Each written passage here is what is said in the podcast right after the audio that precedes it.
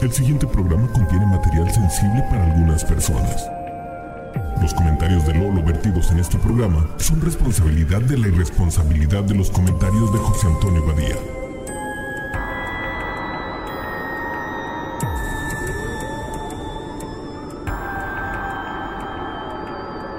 Esto es Leyendas Legendarias. Bienvenidos a Leyendas Legendarias, el podcast en donde cada semana yo, José Antonio Badía, le contaré a Eduardo Espinosa y a un invitado especial casos de crimen real, fenómenos paranormales o eventos históricos tan peculiares, notorios o fantásticos que se ganaron el título de Leyendas Legendarias. Ay, güey, ahora sí no la cagaste ninguna palabra. Nada, Nada. peculiar me la pela. Ya van dos de cuatro, no, dos de seis que haces. Ahí bien. va, ahí vamos bien, vamos bien. Pues, ¿cómo estás, Eduardo? Yo estoy muy bien, ¿Todo gracias, todo- ¿Estás listo ajá. para una nueva historia? Pues ya estoy aquí, ¿no? Ah, ya estamos aquí, hay cervecita y tenemos un invitado hoy en la silla legendaria. Tenemos a Gabe Ruiz, Hola. escritora y productora de El Late Night, comediante y ama y maestra y adicta de productos de papelería. ¿Cómo Sí, estás? correcto, todo lo que acabas de decir es correcto. Muy bien, ¿y tú? Muy bien. Menos el hecho de que te dijo invitado, no invitada. Estoy acostumbrada. La cagó una vez en decir todo eso. La neta es, es mejor sí. que No, tal vez Badía ya trasciende el género y no ve géneros y para él todos son hombres. todos tenemos No, a ver, pues es como les ponen una cobija y yo no sé quién es el invitado o invitada hasta que quitan la cobija. Te das cuenta que esto está grabado en video y si quieren ver el video se van a dar cuenta que no es cierto eso. Ok, ¿Eh? para el próximo episodio. No confíen en nadie nunca, cobija. jóvenes. Primera lección. Así es como el gobierno nos jode. Ok, ¿de qué se trata la historia de hoy? Hoy, hoy les voy a contar una historia que tiene de todo. Eventos paranormales, crimen real, asesinatos y sacerdotes guapos. Uf. Ah, caray. El crimen de padre Amaro. Casi. Pues me refiero más bien al caso de Claudia Mijangos. Uf, ya me llegó la Ya llegaron las Ya autoridades. llegaron las autoridades. A callarte. Por decir que no confíen en nadie. No, les hablaba, me refiero al caso de Claudia Mijangos, la hiena de Querétaro, quien en 1998 asesinó brutalmente a sus tres hijos, comandada por una voz en su cabeza. Ok. Mijangos, ¿te inventaste el apellido o es un No, apellido de verdad? es apellido. De hecho, no sabes cómo batallé escribiendo esto porque no, no, mi cerebro no aceptaba ese apellido. y te- ¿Mijangos? tuve que apuntarle una hoja para estarlo viendo. Mijangos, mija, mijongos, mi. Nuestro Jangos. Siempre se me olvidaba. Pero es mija, ngos. Es como mija y changos Mija- juntos. mijangos, a mí mijangos me suena a que acaban de abrir un bar y tu amigo así, el que siempre anda buscando bares nuevos, así, y güey, tienes que ir al nuevo bar, güey, se llama mijangos, güey. Que es como las iniciales de todos los socios de la manera, de Sí. la única manera que, funcionaron. Es Mijares, Angulos y González. Mijangos, Ajá, algo mijangos, así. Perfecto, firmen. Pues Claudia Mijangos Ar- Arzac nació en la ciudad de Mazatlán, en el estado de Sinaloa, en México, el 25 de mayo de 1956. Fue una, fue un parto natural, como es en Mazatlán, de esos que vienen del agua y luego Sí, sí. los avientan en- al agua, Ajá. los tienen en el agua y si regresan, ya quiere Sí. decir que Gente son, Mazatlán- son mazatlaneros. Gente de Mazatlán, no lo nieguen, sabemos que eso es verdad. Sí, yo lo descubrí, está en un libro. Y si está en un libro, es verdad. Fue la menor de siete hermanos, cuatro mujeres y tres hombres. La madre, María del Carmen Arzac, era referida como una persona dominante, autoritaria, agresiva, cerrada en sus creencias, fanática de la religión, con escasa capacidad de discernimiento y no ofrecía una posibilidad de contacto con sus hijos. Su padre, Antonio Mijangos, era descrito como un hombre sensible, dedicado al trabajo, necio, indeciso y hasta de débil carácter. Eh, Encontré bastante información de los papás. Ahora sí, qué bonito, ¿eh? qué bonito. O sea, eso suena a, una, a la peor biografía en Tinder que he escuchado en mi vida. Necio, débil carácter, swipe left. Berenjena. Berenjena, agüita y Pues, muchísimas fuentes dicen que fue coronada como reina del, cara- del carnaval de Mazatlán. Pero investigué y en la lista de la historia del carnaval de Mazatlán en Wikipedia no aparece su nombre. ¿Qué, qué tan, ¿Qué tan confiable es la, la información? De Pues viene desde el carnaval de antes del Mazatlán 87. en Wikipedia? Y deja tú, nuestra belleza Sinaloa se fundó hasta 1994. Entonces no pudo haber sido ninguna de estas. Y aunque sí hay una foto donde la están coronando por algo, lo que voy a hacer es darle el beneficio de la duda y vamos a decir que ganó un concurso de belleza en un antro y que además de esto no tiene trascendencia en la historia, entonces mejor continúo. ¿Qué les Fue, parece? fue la chica reggaetón de esa semana. en Ajá, el reggaetón se inventó en el 97 también, no Fue, se fue puede. la No. chica bolero romántico 57, Algo ganó, ¿qué? 58. No tiene que ver, pero lo mencionan en todos los libros y todas las que, que fue reina de belleza. No Ok, tiene Estamos que estableciendo que aparte de culera era guapa. Sí. Ok, Sí, sí. Sí, eso ahorita lo vamos a ver, de hecho. Y sí se conecta de una coincidencia rara lo de, lo de la belleza, pero por ahorita no nos importa. Estudió la carrera de comercio. Sus papás murieron cuando ella era joven y le dejaron una cuantiosa herencia. Para este entonces, ella ya estaba casada con Alfredo Castaños. Se mudaron a Querétaro en el año de 1972 y tuvo tres hijos con él. Claudia María, Ana Belén y Alfredo, en ese orden. Alfredo era empleado bancario y Claudia mantenía una tienda de ropa exclusiva para mujeres. Los describen como una familia conservadora, muy apegada a la religión católica. Incluso Claudia se convirtió en maestra de catecismo, ética y religión en el colegio Fray Luis de León, ahí mismo en Querétaro, donde también asistían sus hijos. Mira qué padre. Del catolicismo al asesinato. Oh, no, y espérate, qué asesinato, ¿eh? Y Es vaya de- qué asesinato. Uy, vaya, qué asesinato, cinco Sí, estrellas. sí, es lo que iba a decir. Si hubiera una app para asesinato, esta se lleva también sus cinco estrellas. Con el paso del tiempo, empezaron a hacerse notorios los problemas existentes entre la familia Castaños Mijangos. Relación-. Castaños Ah. mijangos. Sí, Castaños, como un albur que no entiendo. Sí, Eh, mija, castaños. Castaños Mijangos. Ay. Castaños Mijangos fue la segunda sucursal del bar Mijangos que la abrieron en la colonia Castaños. Castaños mijangos 2, así con rotulado chueco. Relacionados por una parte al carácter extremadamente posesivo, dominante y abusivo de Alfredo, que mantenía a Claudia su- supedita a la voluntad de este, y por parte de Claudia, Espérate, espérate. ¿Su pedita? supeditada, perdón. Supeditada, Ajá. ok. Porque uno de los comentarios que recibimos en Sí, en los primeros comentarios de- que decimos en Instagram fue un güey diciendo, un güey diciendo, mira, yo no estoy leyendo, yo- Ah, yo sí la puedo cagar porque no estoy leyendo, pero tú estás leyendo y te dijeron que aprendas a leer. Sí, sí, sí. Pues estoy aprendiendo a leer. Ok. Porque Frente vamos este a, podcast. vamos a regresar otra vez. Vamos a- a Con el paso del tiempo empezaron a hacerse notorios los problemas existentes entre la familia Castaños Mijangos, relacionados por una parte al carácter extremadamente posesivo, dominante y abusivo de Alfredo, que mantenía a Claudia supeditada a la voluntad de este, y por parte de Claudia estaban relacionados a que se le aparecían ángeles y demonios que le daban órdenes, le mostraban el futuro y le decían qué dibujar. ¿Ok? Ok, esas eran Ok, las tres ajá. actividades. Tú como demonio o, o apariciones. Así que no, vamos a llegar, le vamos a dar órdenes y le vamos a dar unas pinches clases de artística. Sí, es que encontré, pues me di cuenta que uno de donde está así el tesoro de la información, cuando estás viendo todos estos casos, es irte a los comentarios y te encuentras joyas porque luego hay gente que fue testigo, que sabe de algo y ahí encuentras. Y en uno venía una señora en uno de los videos de este caso que decía que su mamá fue este, empleada doméstica de Mijangos. Ok. Y le conta a la mamá cómo Mijango se levantaba, se iba a, a siestas y luego se levantaba y llegaba con dibujos que ella decía que le había dicho y le decía a la señora, mira, esto es lo que me dijo el ángel que dibujara, ya viste, este es el demonio tal y le explicaba que era qué, tal sea, ¿Estaba demonio y todo eso. de qué es lo que estaba dibujando? Sí, sí, sí, sí, ¿Y sí, sabía? le pasaban. Sí. sabía que eran ángeles, sabían que eran demonios, le, le daba información, todo. O sea, estaba consciente de lo que estaba pasando. Pero ella como católica, como que para ella era algo wow. Y ahora, ¿dibujaba chida? No sé, no encontré sus dibujos. Lo malo, no encuentro muchas cosas. Falta más documentación. A él le tomó fotos. Para tratar de solucionar los problemas, empezaron a asistir a terapias matrimoniales con padres católicos y psicólogos. Ah, porque no hay mejor persona para darte una, una buena, un buen consejo en tu matrimonio que alguien que está dedicado al celibato. Sí, que nunca ha tenido una relación, nunca Ajá. ha tenido hijos, nunca. Sí, sí, sí. Es, es perfecto para decirte cómo lidiar con una, con un esposo o esposa. Jaime Flores González, quien fue su terapeuta, describe a la pareja como una unión donde ninguna de las partes era capaz de ceder a sus puntos de vista. Y por estas personalidades, el matrimonio no tenía por dónde crecer y les aconsejó que se divorciaran.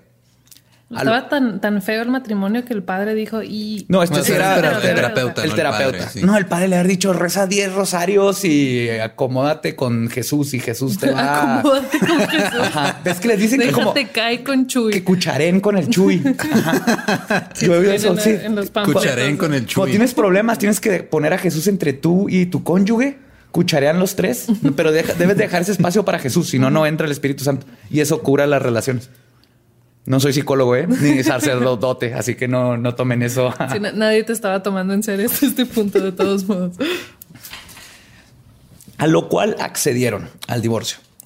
Y Claudia obtendría la custodia de sus tres hijos, obviamente. México, mujer. Que podemos ver que fue un error. Oh, oh, grandísimo error. Y de hecho, aquí es donde vemos un poco de la actitud a la que se refería Jaime el terapeuta.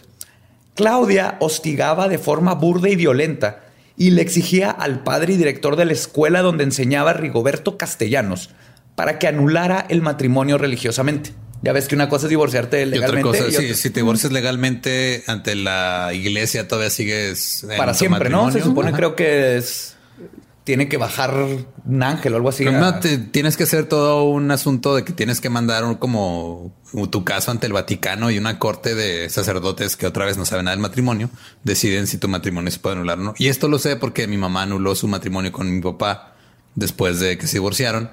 Eh, nomás por... ¿Religiosamente? Sí, religiosamente. Porque ya ahora ya es muy fácil, ahora ya nada más este bajas un app y le das cancelar y ya. Pero antes sí era para en esa época sí tenían que apelar ante el- este, alguien en el Vaticano, o sea, tenían que tener como una especie de sacerdote abogado que abogara por Hijo, ese es un show. Sacerdote abogado. Algo así. el punto es de que tenía alguien que este abogar y sostener que el matrimonio había sido realizado por de alguna manera que lo hiciera inválido. Ya. O sea, por ejemplo, que te casaron con engaños, que pues eso invalida como el 97% de los Ajá, matrimonios. que tu marido es satánico. o Ajá, que tu marido, este, es- o sea, tenía otra esposa, o sea, ese tipo de engaños así como que muy, muy cabrones, es lo que hacía que antes te anularan matrimonio. Ahora es, ah, no, pues que me vio feo y no le, no le bajó la, al baño, no bajó la, la tapa de la taza y ya te puedes Empezó- anular tu matrimonio. Sigue viendo la serie en Netflix sin mí. Ya. No sé si se cuente, pero yo creo que en esos tiempos. No, ya, ya cuenta, es que el Papa Francisco, acuérdate que es más cool, entre comillas. Sí, él es cool. Dice. El padre Rigoberto describe que en estas discusiones ella cambiaba completamente.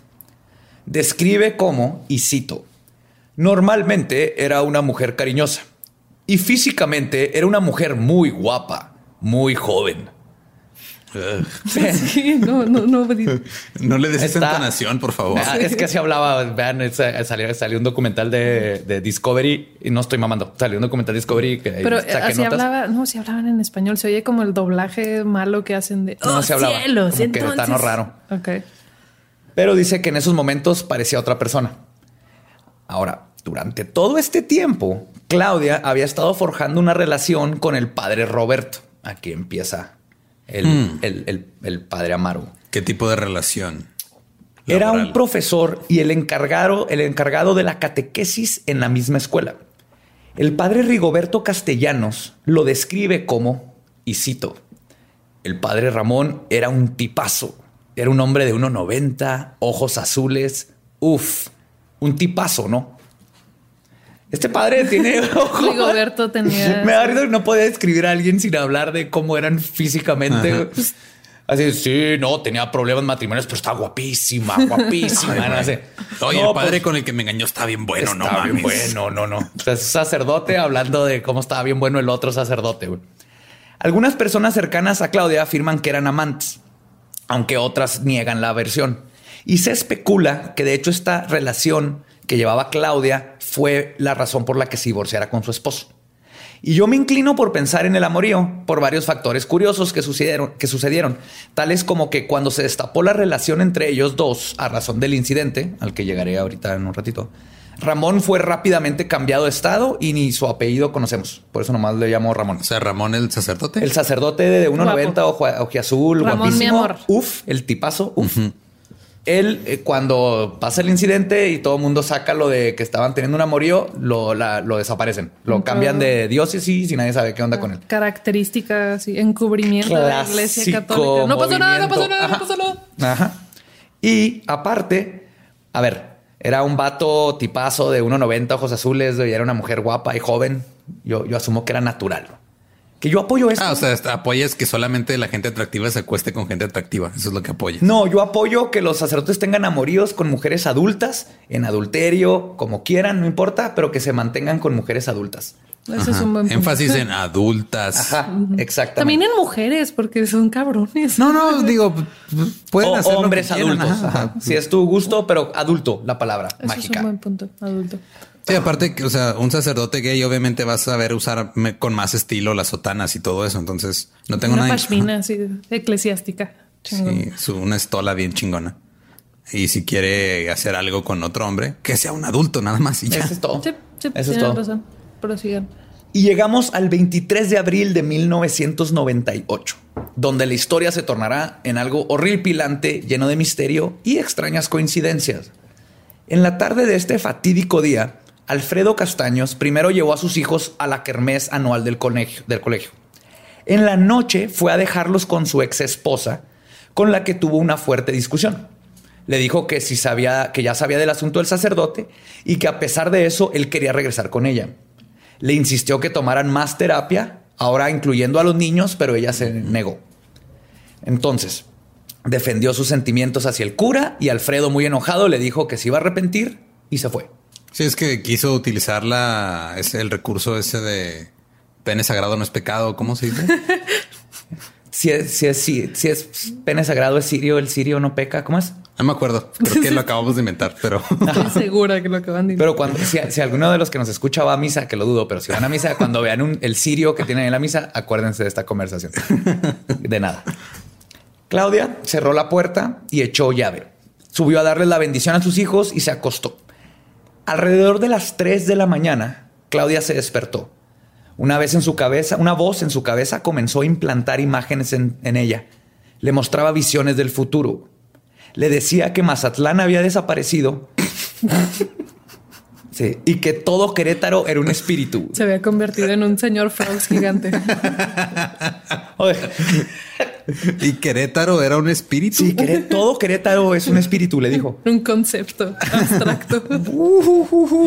Y vamos a traer un festival de música independiente. Después de un tiempo de conversar con ella, ella se levanta y decide marcarle a su amiga Verónica Vázquez, quien después de escuchar lo de Mazatlán, la ciudad de espíritu, y que una voz de ultramundo estaba hablando con su amiga, le dijo, ok, son las 3 de la mañana, ¿qué te parece si te caigo mañana a tu casa para platicar? Buenas noches, y le colgó. No estés chingando y me Sí, despertaste. que en defensa de Verónica, que estoy seguro que se arrepiente por el resto de su vida de no haber ido en ese momento o no haberse quedado, todos hubiéramos hecho lo mismo, ¿no? En este caso, creo que Bueno, primero yo no hubiera contestado. Ajá, de entrada. si es que contestas. Sí, bueno, yo no cuento. Si marco y te digo eso, es así como cualquier otro martes. Ajá. Lolo, Sí, o sea, ¿cuántas? mi, mi refri me está diciendo que Juárez tiene herpes. me faltan dedos para contar las veces en las que me has marcado a las dos de la mañana diciéndome que Querétaro es un espíritu. que lo es. Pero regresando al crimen. Después de colgar con su amiga, la voz en la cabeza de Mijangos se hizo más clara. No, pues, o sea, no hay un episodio en donde no, pueda, pueda tratar de escribir algo así que me gane el Pulitzer, ¿verdad? Se van a reír. No, ajá. ¿Qué crees que estamos haciendo? Tratar de que la gente Lo sienta que- miedo. Ahorita hay gente así con sus cobijas y cafecito y, están- y luego no puedo decir mijangos. Síguele, sí. La voz en la cabeza de Mijango se hizo más clara. Era una voz masculina. Una voz que ya le era muy familiar. La voz le dio la primera indicación. Tomar tres cuchillos de la cocina. Uno para cada hijo. Mijangos, con toda calma, primero se puso un vestido. Después bajó a la cocina, tomó los tres cuchillos y prosiguió al cuarto de su hijo más pequeño, Alfredo. Alfredo Jr., vamos a decirle. De apenas seis años. Se apoyó sobre la cama, lo tomó de la mano izquierda y al nivel de la articulación de la muñeca comenzó a cercenársela. Ah, guau, ¿qué? Sí. Arturo despertó, pero no, No pudo hacer nada contra la fuerza de su madre, gritando. Pero en cuestión de segundos, la mano había sido amputada por completo. Este dato está bien raro. O sea, no llegó O a sea, apuñalarlo, llegó a llegó y cortarle le la, cortó mano, la mano izquierda. izquierda. Que eh, no explican bien a esto. Es que es- encuentro mucho esto en, los casos de este tipo aquí en México. No, no se investiga mucho hacia allá. Ya ven en el de Catepec, el cómo no, no se meten en, ciertas cuestiones, pero no sé, aquí lo de la mano izquierda, pues ya ves que siempre la mano izquierda es la mala y todo eso. No sé si por ahí venga qué tanto eligieron las voces, si tenga que ver con lo siniestro, pero se oye muy eh, la voz le, dijo específicamente. no sabemos, pero fue su primer acto. Entonces yo quiero, yo, asumo que sí le dijo la voz esa instrucción muy específica porque hasta para matar a alguien no tiene nada que ver cortar la mano, ¿no? Es, como... hay, otras maneras. está raro, está, está raro. Puede tener algún simbolismo de ocultismo purificador, digo, el quitarle el. O estaba dormido del lado izquierdo y la otra mano estaba tapada. Y fue la era la mano con la que se masturbaba y la mamá quería. Tenía seis años. Uf. No, hombre, te falta mucho que aprender. Te falta ser hombre. Bueno, después lo apuñaló dos veces en el tórax al nivel del esternón, luego lo volteó y lo apuñaló dos veces a la altura del homóplato en la espalda. ¿Okay? Acuérdense de ese de ese, este, patrón, de apuñalamientos. Los llantos y gritos del hijo despertaron a la hermana mayor, Claudia María, de 11 años, quien entró a la habitación. Los vecinos narran que escucharon claramente los gritos de ¿qué estás haciendo, mamá? No me mates, por favor. Pero nadie le habló a la policía. Este es un buen ejemplo, de hecho, no sé si han escuchado del efecto espectador o el efecto Genovese. Sí, que es, ah, mira, está pasando eso, ah, alguien más lo va a arreglar. Ajá, es un de hecho, en, cursos de primeros auxilios y todo eso te dicen, lo primero que tienes que hacer es tú, si vas a estar a cargo, asigna a alguien de que tú, márcale a la ambulancia, tú haz esto, porque si no, todos los demás asumen que la otra persona lo va a hacer. Y, ah. sí, por eso la clase es primeros auxilios y no segundos y terceros auxilios. Cuarto, quinto.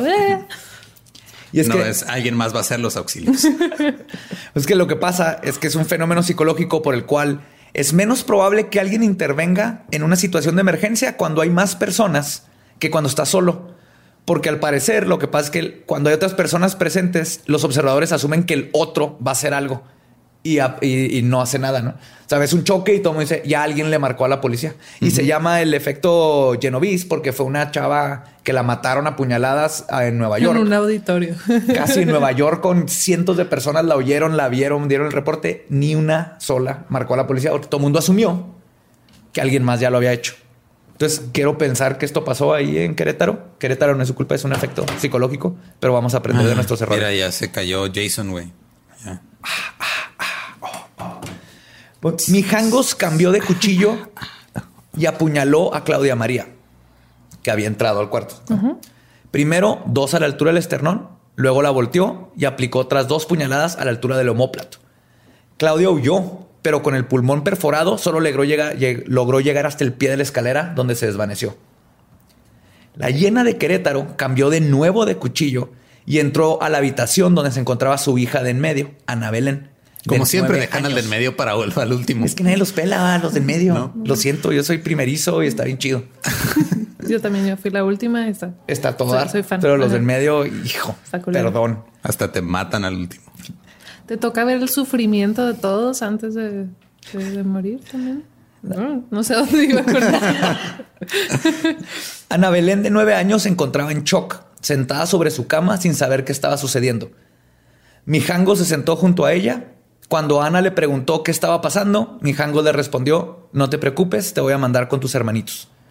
La apuñaló dos veces a la altura del esternón y dos en la espalda. O sea, esto es una, si yo viera esta escena en una película de terror, diría, no mames, esto es un cliché. Es exactamente, es la película de terror de slasher film, la que queda de Jason o así, ir caminando metódicamente cada uno y por como pasó la escena y como la ven, todo fue con calma. No es como que mató a uno, lo corrió, todo fue con calma, fue uno, el otro eh, premeditado.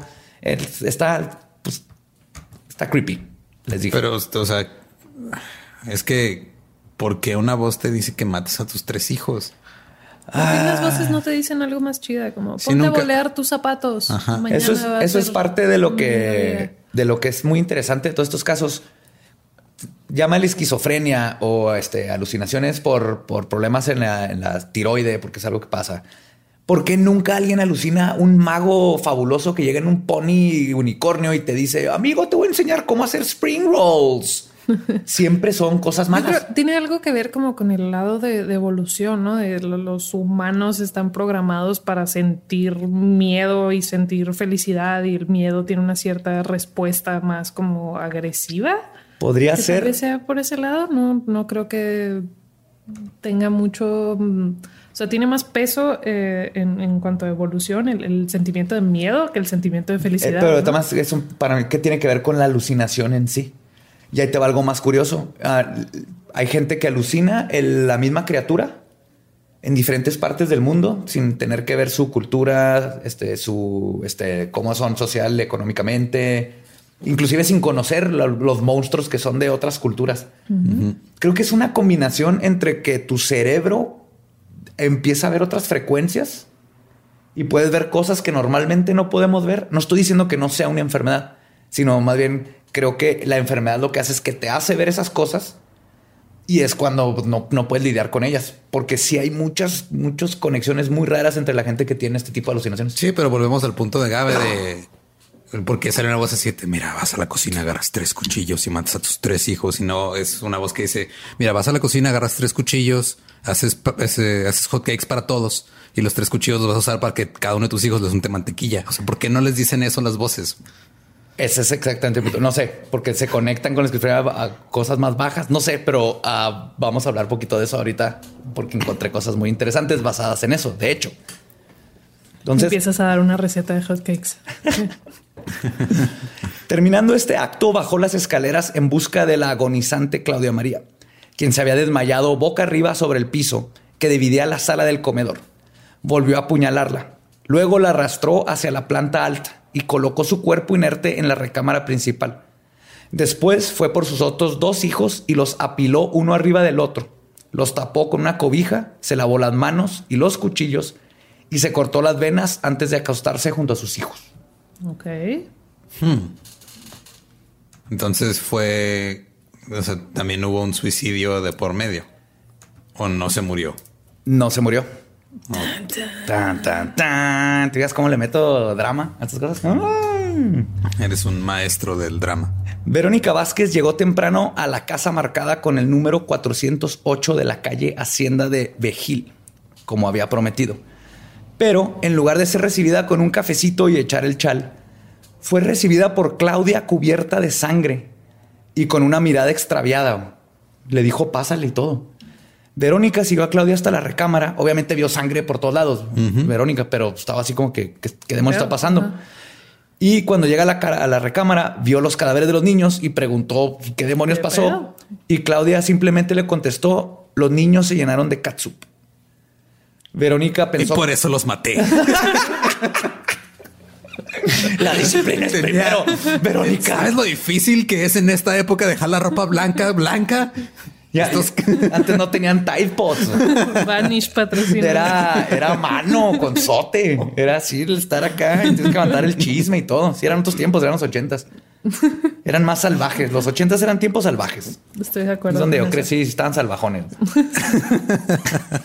pues Verónica pensó que la familia había sido atacada por alguien y salió corriendo para avisar a las autoridades, quienes al llegar a la casa describen la escena y cito, sangre, sangre y más sangre.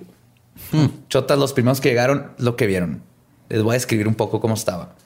El piso de la sala y las escaleras que iban hacia arriba, que iban hacia la planta alta, estaban manchados de sangre, al igual que el pasillo entre la recámara principal la recámara del pequeño Alfredo, la recámara de las niñas y el baño. Los investigadores afirman que por lo menos habían 10 litros de sangre distribuidos por la casa. La puerta de la alcoba estaba entreabierta y el cuarto que se ofrecía a los ojos era aterrador. Sobre la cama king size de la recámara principal se encontraban los cuerpos sin vida de los tres niños de la familia Castaños Mijangos. ¿Y estaban uno encima del otro? Sí, como, como. O sea, desaprovechando el tamaño de un colchón king size. Otra de esas cosas que inexplicables de este caso. A un lado ah, están cubiertos con una colcha de color naranja con vivos blancos apilados. Por si querían saber qué color era la. A uno de los niños estaba el cuerpo de una mujer con sus ropas también manchadas de sangre, con los ojos entreabiertos. En la esquina de la recámara, sobre un sillón, dos cuchillos de cocina, uno de 41 centímetros y el otro de 33 centímetros. Ambos con cachas de madera de color café, limpios. Un tercer cuchillo de 31 centímetros se halló en la recámara de las hermanas Claudia, María y Ana Belén, caído sobre la alfombra y lleno de sangre desde la junta hasta la parte media de la hoja. Esto es lo que también se me hace extraño. Porque encontraron... No sé que todos estaban limpios menos ese. Ajá, y el... Se, quiere decir que el que tenía sangre debió haber sido el último que usó, asumo yo, para cortarse las venas. Pero, quiere decir que se cortó las venas, dejó a los niños, se salió del cuarto a cortarse las venas, tiró el cuchillo y luego se regresó con los niños. Por cómo, se, por cómo está la escena descrita, ¿no? Porque los otros los limpió. Que aparte, imagínense, acaba de matar a los niños. Fue con calma, limpió los cuchillos, se lavó las manos y se acostó a dormir. Que uh, pensó que se iba a morir, pero no, no, no se cortó lo suficientemente bien. Aparte, al parecer, por lo que leí, se cortó horizontal y no... Y no diagonal. No diagonal. Que si quieren saber cómo cortarse las venas, nada más métanse a ver videos en YouTube Kids. Aparentemente ahí les dicen cómo hacerlo. Cuidado con YouTube Kids. El coordinador de agentes periciales describe la escena como dantesca. ¿Qué, hombre tan culto. Sí, cuando lo dijo, que, ¿what? 10 litros de sangre, tres niños apilados uno sobre el otro, la mamá. Dante no, no se refiere a la divina comedia. Tenía un compa Dante que era bien marrano, dejaba todo tirado por todos lados. A primera instancia asumieron que algún intruso había cometido el crimen. Esta fue la primera suposición incorrecta de los agentes. La segunda era que Mijangos estaba muerta. Cuando le tomaron el pulso, notaron que estaba viva pero en shock. Se la llevaron inmediatamente a un hospital y las sospechas se fueron contra el esposo. Es completamente normal una investigación. Sí, siempre es este. Es como ya tienes que, como oficial. De hecho, 50, aparte de su. Ese es protocolo. El 55% de los asesinatos domésticos son cometidos por el cónyuge. O sea, eh, tienes que siempre tus sospechosos primero son esos y luego ya cuando lo eliminas y descartas, entonces ya te. Sí, aparte por lo que habías descrito el matrimonio, ese matrimonio acababa en divorcio o acabado en homicidio. Sí, los acaban de oír gritarse una noche antes.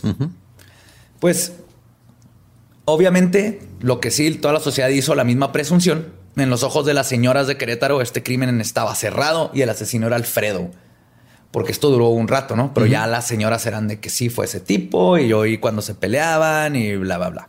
Quieren, querían sangre. Claro, son señoras, eso de eso viven. Sí, pues este, están con el jabón sote en el fregador, ahí lavando las, la cobija naranja. Tienes que tener de qué hablar. y eran los ochentas, no había internet. Tres días después de la masacre, sedada y amarrada a la cama, Mijangos despertó en el hospital. Y al ser cuestionada sobre qué había sucedido en la casa con sus hijos, lo primero que contestó fue, mis hijos están dormidos en la casa. No tenía memoria de lo que había sucedido. Incluso quería irse al hospital e insistía en que la dejaran ir porque tenía que ir a hacerles el desayuno. Sí, no nunca les pudo servir sus hotcakes. Por eso lavó los cuchillos. ¿eh? La sociedad queretana pedía que Claudia Mijangos fuera sentenciada pues, ya que se enteró que no fue el vato, fue la, fue la mamá. Pero tras las investigaciones se apreciaron los problemas psicológicos que presentaba, por lo que se determinó, tras algunos estudios, perdón, se determinó que estaba mal tras algunos estudios, El médico psiquiatra Jaime Flores González y Armando Fonseca Hernández fueron los encargados de determinar si Claudia Mijangos clasificaba como inimputable esto no quiere decir que no puedas vender tu cuerpo en la noche. no, Gracias, Inimputable es que no te pueden. No, según las descripciones que hemos dicho, hubiera hecho mucho dinero si fuera imputable. Siempre puta, nunca según el Según el padre, este le hubiera ido bien si hubiera sido putable, pero era inimputable. Pero inimputable, doble negativo. Inimputable. Así es. Búsquenlo. Es imputable y luego es inimputable, quiere decir que no eres imputable. Ajá. ya. Sí, son de esas cosas raras de. Sí, porque al ser imputado, bueno, te estás putando, te puteas, te putereas, pero a veces no puedes puterearte, entonces eres inimputable porque no puedes salir. No, no, pero. porque no puedes salir. Inimputeable no es lo mismo que inimputable. Inimputeable es que te putean, acá es que te imputan, es diferente. Ya, ajá. Y inimputador, inimputador. Vamos a tener que, hacer un episodio para, para explorar la, la, etimología de, la inimputabilidad. de la nosotros imputamos. todos putos. Después de aplicar un electroencefalograma, descubrieron que padecía de epilepsia en el lóbulo temporal. Que no sé si los que sepan, pero el lóbulo temporal ayuda a controlar emociones y todo esto. Hasta dónde sabemos. Porque hay gente que no le afecta, pero lo más, lo más cercano que tenemos es que ahí es donde se controlan las emociones y estas cosas. Explican cómo al tener ataques en esta área del cerebro puedes perder la noción de la realidad, pero seguir teniendo un comportamiento complejo, como por ejemplo asesinar metódicamente a todos tus hijos. Suena... ¿En qué libro viene eso? Suena... Esa fue mi, ese fue mi ejemplo porque era el más perfecto. No necesitaba una analogía aquí. Era no sabes qué estás haciendo, pero estás matando a tus hijos. Aquí lo curioso es lo de las voces y otras conexiones raras que ahorita vamos a ver y lo metódico, lo de la mano, todas estas cosas. pues les digo, esto viene con paranormal y tiene así cosas bien chidas. cosas bien chidas, empezando por el asesinato de tres menores de edad. Otra vez. Tu, tu, marco de referencia en cuanto a qué es chido, qué es jijiji, jajaja, qué es esto, qué es aquello. Es peculiar. Digamos que es peculiar. Sí. Por este factor, Claudia recibió la sentencia más alta que se le podía dar, 30 años en un hospital psiquiátrico. En su encierro, una interna que compartía la cárcel con Claudia relata que, y cito, Claudia se ponía muy inquieta cada vez que había luna llena. Cuando iba a llegar la luna llena, los custodios la tenían que encerrar en una celda especial. Sí, sí han oído, ¿verdad? Porque si él es el lunático, viene de la luna llena. Porque cuando hay luna llena, la, gente en, manicomios o complementos mentales, la idea es que se ponen más agresivos, más activos y todo. Pues Mijangos es un caso que sí pasaba. O sea, no es, no es leyenda urbana y que la, tenía que encerrar. Era una loba. Era una. Como Shakira. Ajá. Pues llena. Gracias. Era la llena de Querétaro. No, ahora, a partir de ahora es la loba de Querétaro. La loba llena. No. Bueno, pero si 30 años de prisión se escucha como muy poco tiempo como para como castigo para alguien que asesinó a sus hijos de una manera tan brutal, se va a escuchar como aún menos tiempo cuando les diga que Claudio Mijangos ya salió, obtuvo su libertad en diciembre del año pasado. Oh shit. Oh. ¿Cuántos años tiene ahora? 62, algo así. Salió en el 2019 Iba a salir en el 2019, se cumplen sus 30 años de condena, pero hay una ley que si tu condena, si vas a salir hasta marzo, no, no antes de marzo, digamos del 2019, ¿no? Se iba a salir para marzo. Entonces te dejan salir para Navidad para que puedas pasar tiempo con tu familia. Eso Pero ella mató a su familia. yo sé. Sí, yo sé. No sé por qué la... Que todo, pues ya que, tiene que ver tres veces. No tiene familia, obviamente. Pero al parecer eso es una cosa. Así que pues sales ¿Qué clase de ley es? Así de ay, pues perdón, el crimen ese bien horrible que cometiste, te vamos a dar chance para que vayas a comer pavo y que brisket, romeritos, bacalao, de regalos. Ah, bacalao. Yo me regresaba a la casa. bacalao, más bien guacalao. Eso que escucharon fue, se dieron un high five por el pésimo chiste de Gabriela. Pero sí, está afuera, ya salió.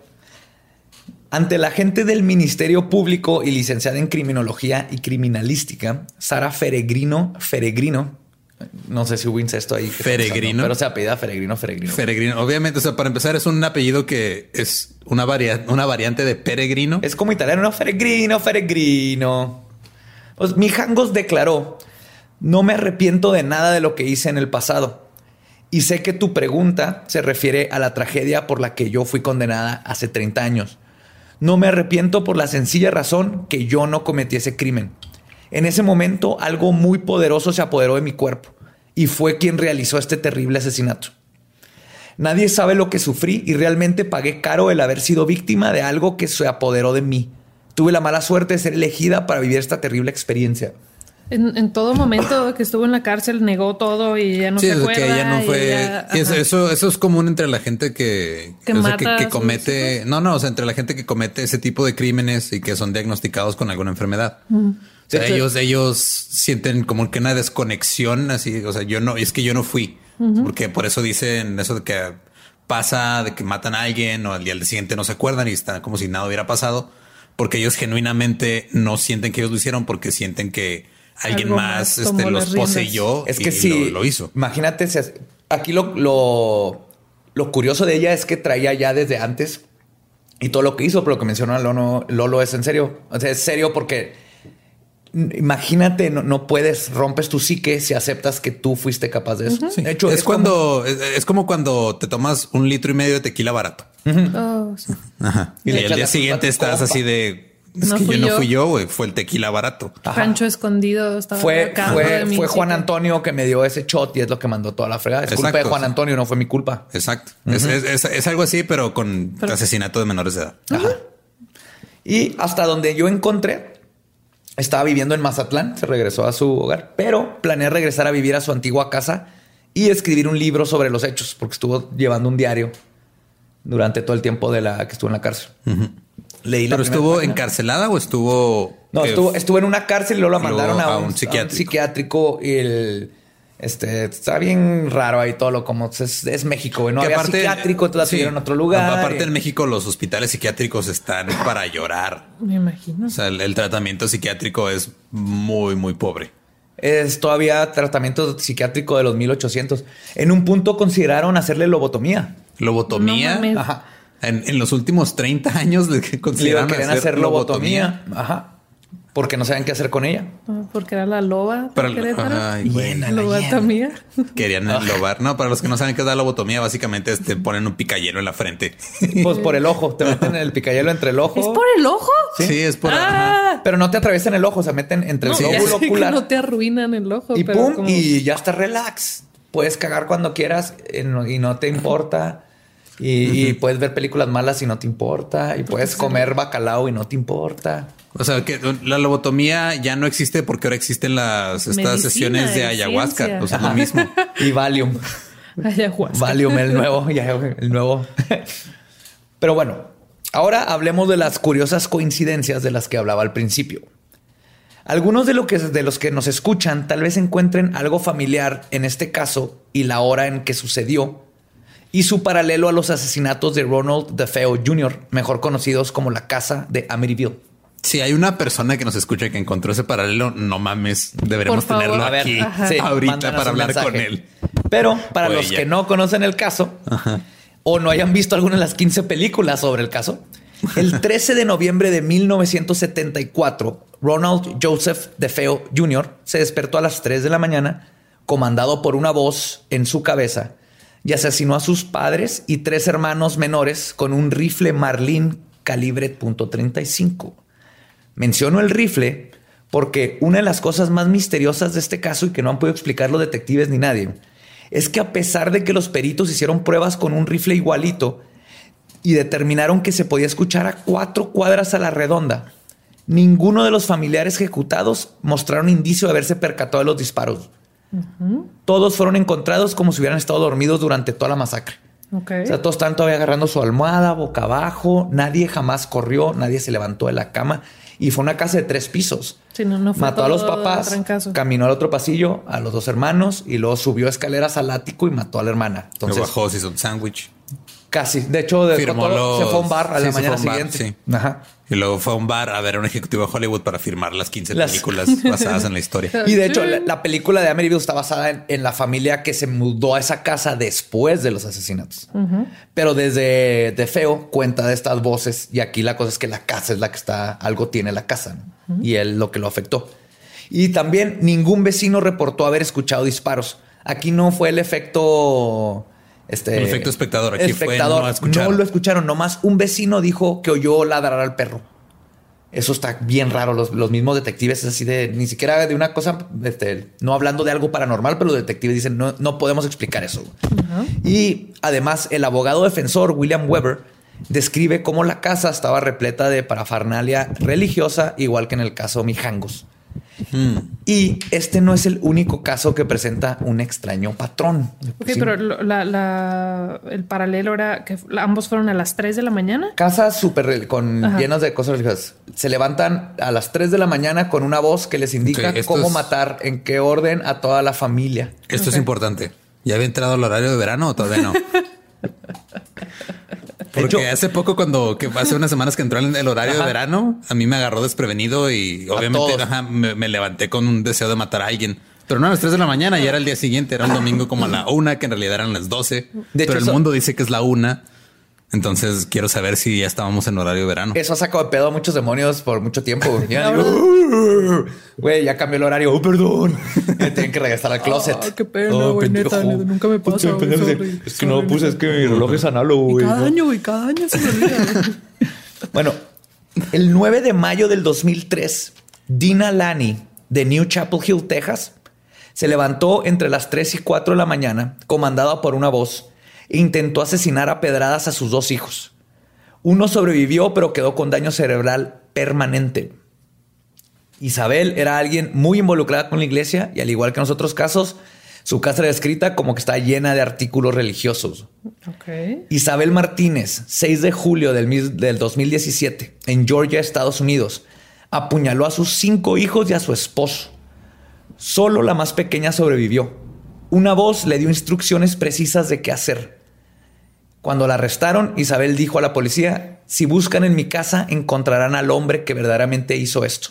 Ok, tengo una duda. Ahí fueron las, el mismo tipo de, de apuñaladas que fueron dos en la espalda y dos en el pecho. No, o- no venía el. Sé esto porque en el documental de Discovery están los forenses hablando de cómo apuñaló. De ella no decía cómo los apuñaló y de hecho al esposo lo apuñaló en defensa. O sea, él empezó a matar a los niños. defendió. El, defensa- el esposo oyó gritos y salió y, de- y le ganó al esposo, que también está bien curioso porque la tipa se ve bien las loca cuando tiene débiles por No, porque ves a la esposa y al, al tipo estaba enorme y de todas maneras le, le ganó. le mató. 1.90 ojos azules, un tipazo. Uf, tipazo, Tipazo. tipazo. No sé. Pero igual, entre 3 y 4 de la mañana. El- el- hay patrones bien curiosos que se repiten. y estamos hablando de julio. O sea, eso es época de horario de, de- verano. Ajá. Sí, sí, sí.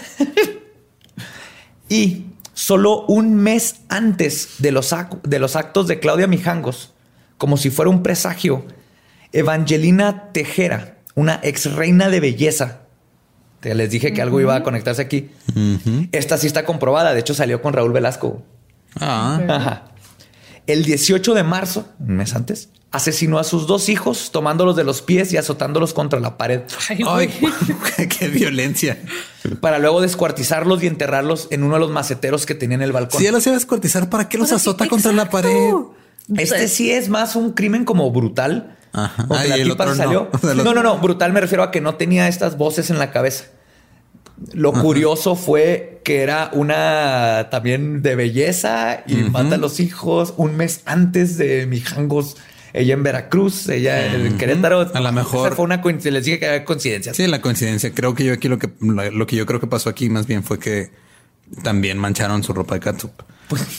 Entonces el mismo lote de catsup provocó las muertes de esos cinco niños en total. Es una conspiración de gran catsup. Ajá. Del monte estamos. Del monte o verdes, una de esas dos. En cada episodio vamos a hablar mal de alguna marca. Hasta que nos paguen para no hablar mal de ellos. Ese, es- ese es todo el punto de este podcast. llama- es- Deja tu podcast. Extorsión, Extorsión. Por, por asesinatos. Por, por Le vamos a echar la culpa de, un- de cada asesinato que salga aquí. Le vamos a echar la culpa Sí, de algún producto hasta que nos paguen Ya, para to- ya todo el mundo sabe que las Poquianchis fundaron el Tec de Monterrey. O sea, Ajá. Tec de Monterrey. Bueno, Y hasta la fecha no lo ha negado el Tec de Monterrey, no, por cierto. no lo ha negado. Queremos dejar eso ahí en el aire. Luego me puse a investigar más sobre Querétaro y ver si encontraba algo sobre el área donde está la casa, etcétera. Porque ven que Amityville les digo que el problema es la casa. Al parecer Sí. está, está sobre un cementerio indio y todo. Sí, claro. Clásico.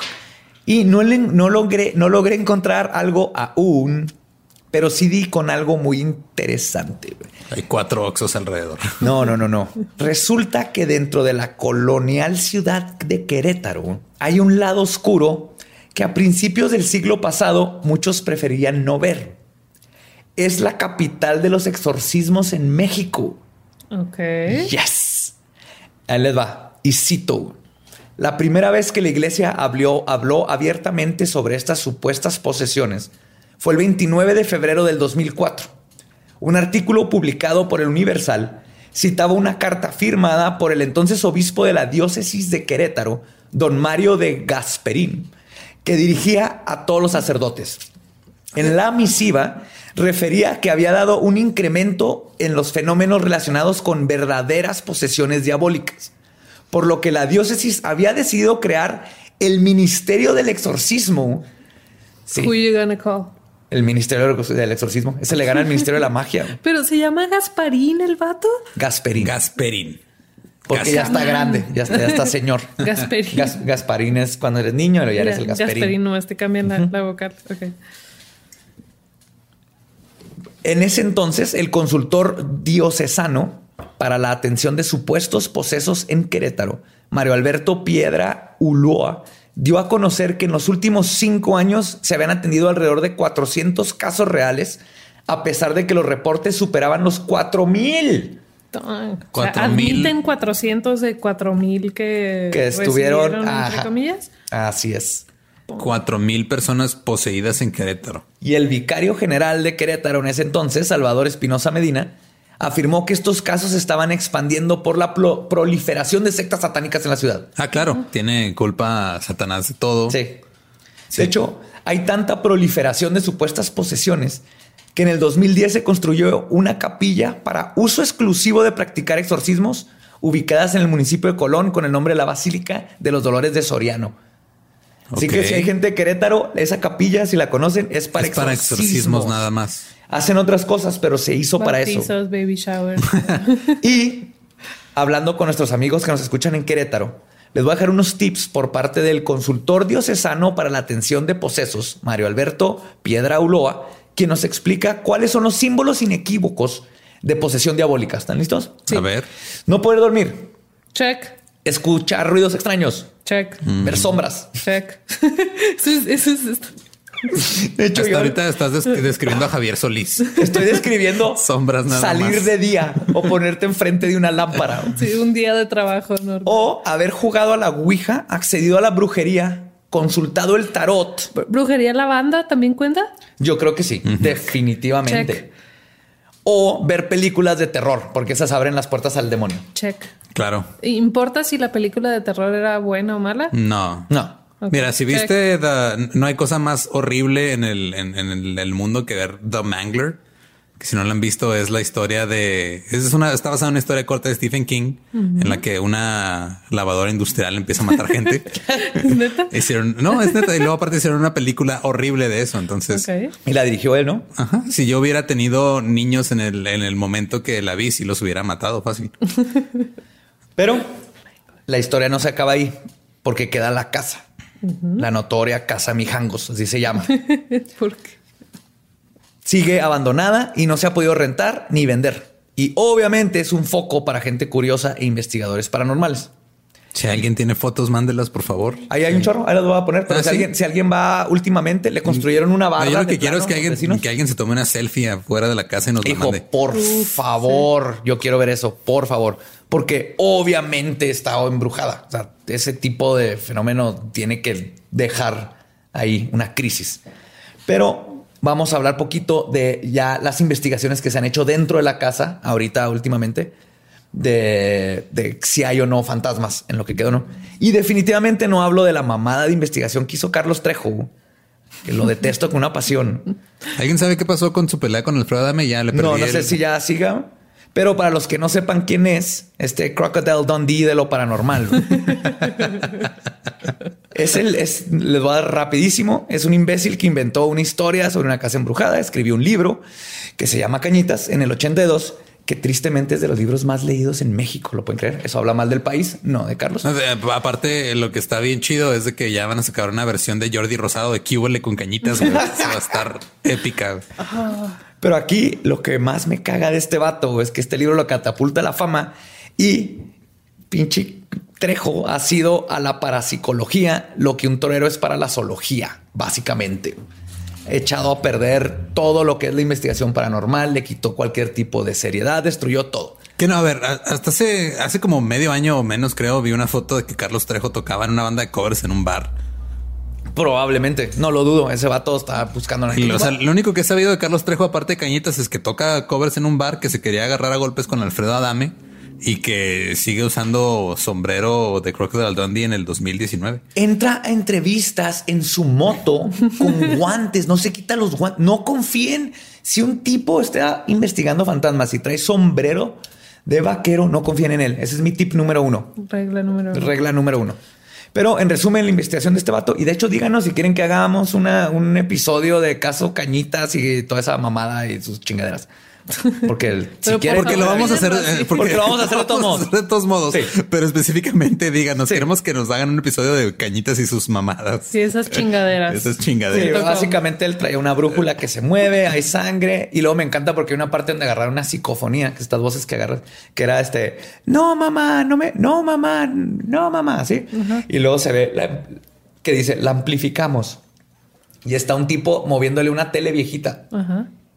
Al así. Eso es Le está. amplificar el eh, sonido. acabas de hacer una seña como si le estuviera agarrando el pezón a la tele. Así le hizo. Está agarrando una tele apagada, chiquita, que yo sé que es una tele y le está moviendo. De- no, no, ah, ya, va y trejo. respira, respira. Ok, hubo otra investigación de Extra Normal. ¿Se acuerdan de ese programa? No sé si todavía siga. Que aunque tiene algunas cosas que podrían ser fácilmente falsificadas, como una muñeca que se cae, si se cae sola, pero estaba parada antes para que si se hubiera caído sola. Hay un carrito que se mueve lentamente, pero puedes poner un hilo. Pero este, ellos mínimos se comportan de una forma más profesional, aunque tip número dos, ahorita que ando en tips, si un equipo paranormal, sí, de estudios paranormales, tiene un señor de más de 40 años con mullet, peinado hacia atrás con cuantiosas cantidades de gel y que usa arete, también no confíen mucho en ellos. De hecho, no confíes en ningún hombre con esas características. No, en, En en general. en ninguna general, situación no, en tu no, vida. no. Si es tu contador, huye. Si es tu doctor, huye. ajá, Si es tu esposo, cometiste un grave error. El pedo es corre, tuyo. corre. Pero pasó algo bien interesante en los videos que me aventé, es que me tuve que aventar videos de todo el mundo. En una parte se ve algo atrás de una puerta, que lo pudieron haber, pudo haber sido falso, pero lo que más me llamó la atención es una figura blanca semitransparente, como cabizbaja, que va, que camina en el baño de arriba. Ajá. Entonces hasta dices, "Eh, no, es medio viejo, no creo que lo hayan, que tuvieran la tecnología para hacer algo. Deja fake". la tecnología, el presupuesto. El para presupuesto, hacer- más bien. Pero eh, eso no es todo. Lo, lo chido viene después. Porque los videos más convincentes son los de varios grupos de adolescentes curiosos con la sola intención de grabar la casa embrujada y que han captado imágenes bastante convincentes, a mi parecer. El video ahí lo vamos a poner en los, en los links. No da crédito a todos los videos originales. Entonces, cuando sí, yo los pongo. Pero en uno, con una cámara vieja, captan la misma figura cabizbaja, pero ahora en la cocina. Es la misma figura. Igualito, así blanco con la cabeza hacia abajo. Entonces, al menos que extra normal y estos vatos tuvieron el mismo After Effects que todavía no existía y se lo prestaron. Está raro. Y en el canal de YouTube de Kike HXC, Enrique Lerma entra solo grabando en Night Vision. Eh, son las 12, se ve ahí en la camina. En- todavía es cámara, se ve que es como una Hi8 Una cámara de, de, cinta cassette, de todavía. cinta todavía. Que entra la, porque todavía se ve que son las 12 y tiene todos esos. Entran un grupo de adolescentes y logran captar un buen de fenómenos. ¿no? Se oyen como voces de niños jugando y este hacen.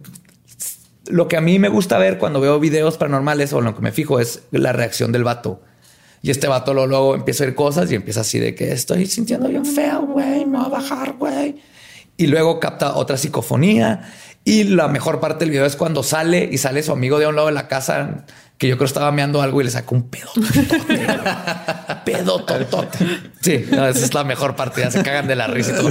Pero luego vuelven a entrar todos a la casa. Ya con vejigas vacías. Sí, y ahí es donde en el cuarto donde asesinaron a Alfredo Jr. se aprecia claramente una aparición ectoplásmica vaporosa. O sea, imagínense una como una bola gaseosa que se mueve, que puede ser el- fue el polvo. pedo totote que o el pedo totote lo andaba siguiendo. Pero aquí lo curioso es La que estela. no es un reflejo de luz, eso sí se nota. Puede ser polvo, pero lo curioso es que pasa por atrás de Enrique. Enrique no lo ve, pero en cuanto pasa, como que le da una intención de voltear para atrás y luego se va hacia la ventana, como que ¿por qué volteé? Ese es el tipo de reacciones que se me hace que le dan, Claro. que, la- que le dan validez. ya cuando si amplificas el audio en esa parte, nada más escuchas una voz que dice, ¿quieres hotcakes? Y lo más hardcore de esto, lo que más me gustó, lo más inverosímil, sucede cuando ya se van a ir, van paneando la cámara, esas de que nomás la traen en la mano, y se ve claritititito un niño en el closet. Se me pu- así me dio cuando estaba investigando, ya era noche y todo eso, se me puso así la piel chinita. Ahí vamos a poner la foto, de todas ponemos el video también, pero la foto así del screen cap que puse. Hay un niño en el pinche closet. ahí está. ¿Tenía las dos manos o ya le faltaba la mano No se alcanza a ver sus manos, es lo que me fijé.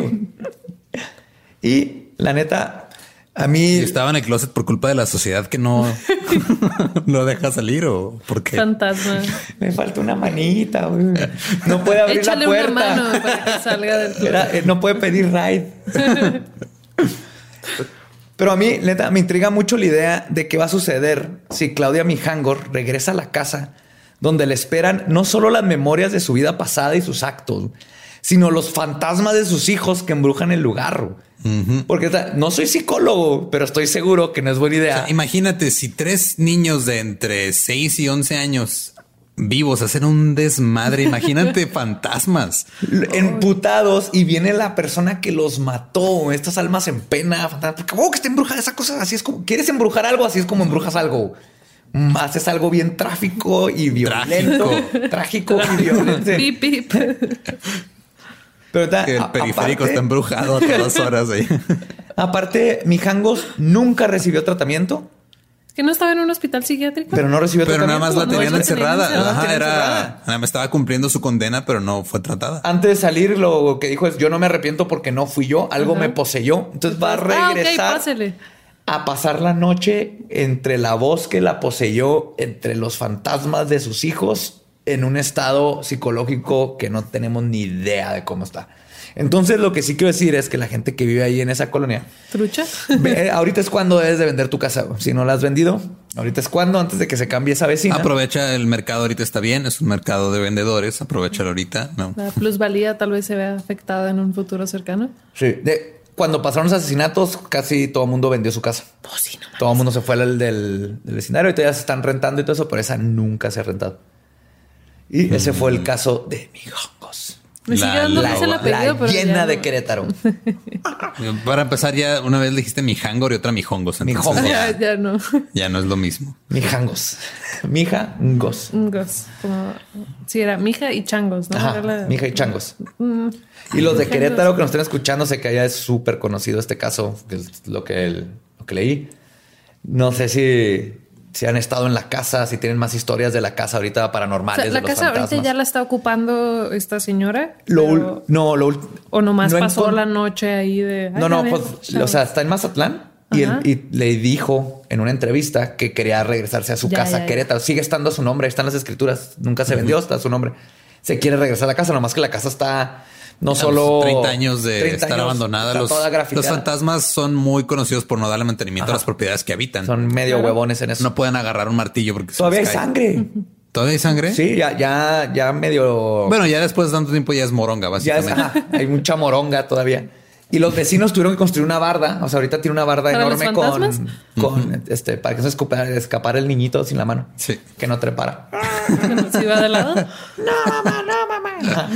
Sí. Sí, Construyeron cae en un, esa construyeron un muro y los fantasmas pagaron por él. Entonces, si regresa, estamos asumiendo que va a regresar esta mujer que no está muy bien de la cabeza a un lugar este paranormalmente es que también, o sea, activo en donde le va a regresar las habla- memorias. Habla, muy mal del sistema en México. El hecho de que una, una persona, digo, sabemos que llegas a la cárcel por el crimen que sea y más que rehabilitarte, te enseñan a cómo ser un mejor criminal. Ajá. Porque están, o sea, es- están mal, llevan mal el proceso de rehabilitación. Y ahora una persona que comete un crimen porque tiene algún este problema mental y está 30 años encerrada sin un tratamiento en realidad que le pueda ayudar en algo. Y luego las sueltas. Ajá. Sin ningún, no, no, no tiene quien O la sea, la guíe, sueltas y luego nada. que de qué está viviendo, está vendiendo Avon, Mary Kay o qué onda, O sea, está yendo casa por casa vendiendo Cuchillos. Cuchillos. vendiéndoles sets de, de- vendiéndoles vajillas a las personas. Jabonzote. O sea, es, es, es muy triste que una persona que no, o sea, en su momento, pues obviamente digo en los ochentas, si ahorita estamos mal en cuestiones de tratamiento Fíjate, en los ochentas. psiquiátrico, en los, en los ochentas, o sea, en los ochentas lo más cercano que había a tratamiento psiquiátrico era una canción de Gloria Trevi, güey, y ya. Ajá. Sí, básicamente. Y digo, yo creo que, que es una combinación de los dos. O sea, creo que el- muchos problemas psicológicos es un problema que te atrae y está pegado con lo que no conocemos de lo paranormal. Abre las puertas a estas cosas. Sí, es tu teoría esta que dices que, o sea, que la cabeza es como un radio. Ajá, la cabeza es como un radio y, y mi teoría que recibe la conciencia y las frecuencias que necesitamos para vivir. Y yo creo que el- ciertos tipos de esquizofrenia así, lo que es que le llevan muchas frecuencias de todos lados. Entonces está viendo cosas que él no se ven normalmente y No es fácil lidiar. Pero también creo que el- la forma cuadrada de cómo se lidia con la ciencia que dicen es, es- es- es falso. No le hagas caso nomás, ignóralo, toma un chorro de pastillas. Pues no ha ayudado mucho. Entonces, como no lo comprendemos, hay un problema muy grande. Y en México, no solo no lo comprendemos, no nos importa. Es métela en esa caja, ya pasaron 30 años, órale, va, vete a vender gorditas y a ver a tus hijos fantasmas. Entonces sí está muy, sí, creo que es una, un buen momento de ponernos a, a pensar en, en- en el, el cuidado psiquiátrico que tenemos en México. ¿Y qué pasó Y- con el, el papá de los niños? ¿Sigue vivo, supongo? ¿O ya? El papá de los niños sigue, sigue vivo, hay una foto, ya está grande. El, ¿quién más? Pues ¿El padre sigue la- estando guapo? Nadie supo a dónde se fue el padre. No, se perdió. Eso, eso es lo peor de todo. Lo perdimos. Lo perdimos. Estaba si alguien sabe de un padre eh, guapo. De 1.90, en su- ojos de azules. 1.90, ojos azules. Ya como de en su- 60. Y ahorita lo verías y dirías, ese padre cuando estaba joven estaba guapo, porque Ajá. todavía está viejito. Ok. Pero qué tan viejito estaría si estamos hablando de los 80. ¿Tiene unos 50, 60? 60, 60, 60, Hay- hay 70. señores yo de creo. Carlos tiene 60 60 y guapos. tantos. Ajá. Todos los señores se ponen más guapos a los 60. Brad Pitt. Brad no Pitt tiene 60, tiene... 40 y algo. No, Brad Pitt tiene 53 años más o menos. ¿Sí? Sí, ya va para 60. Ok, bueno, retiro lo dicho. Si Ah, ven algún padre que se parezca a Brad Pitt, me marcan. Gracias por escucharnos. Este fue otro caso interesante eh, paranormal. ¿Qué opinan ustedes de mi teoría de la esquizofrenia, el cerebro radio? Cómo pueden ver cosas paranormales que nosotros no, cómo escriben los mismos monstruos que en otros lados. Gente de Querétaro, mándenos sus historias que tengan de la casa. Mándenos Uh, o una- mándenos pedos de monja también, esos están suaves. Ah, los Ah, pedos sí, de monja. los sí, pedos de monja. En vez de las fotos, no, no investiguen nada, nomás mándenos pedos de monja. Y pues recuerden, este, síganos, sigan escuchando. Muchas gracias a los que nos han escuchado ya. Eh, síganos en todas las redes como Leyendas Podcast, arroba Leyendas Podcast. Si quieren ver más fotos, quieren ver más cosas, quieren mandarnos un correo o algo, ahí está ¿O la pedos de página. Pedos de monja, leyendaslegendarias.com. Si quieren seguir a Badía en sus Estoy redes. como el Badiablo en todas las redes. Gabriela. Mis redes están privadas. Ok. Soy entonces, Gabe, manden. No sigan a Gabriela. A mí me pueden encontrar como arroba ningún Eduardo. Y pues creo que ya es todo por este episodio. Todo por ahorita. Espero que se la hayan pasado muy bien, así como nos la pasamos nosotros platicándoles de estas cosas y burlándonos de fantasmas. Pues vámonos por unos hotcakes. Y nos vamos sí por unos hotcakes. Va. Esto fue Leyendas Legendarias. Gracias por escucharnos. Adiós.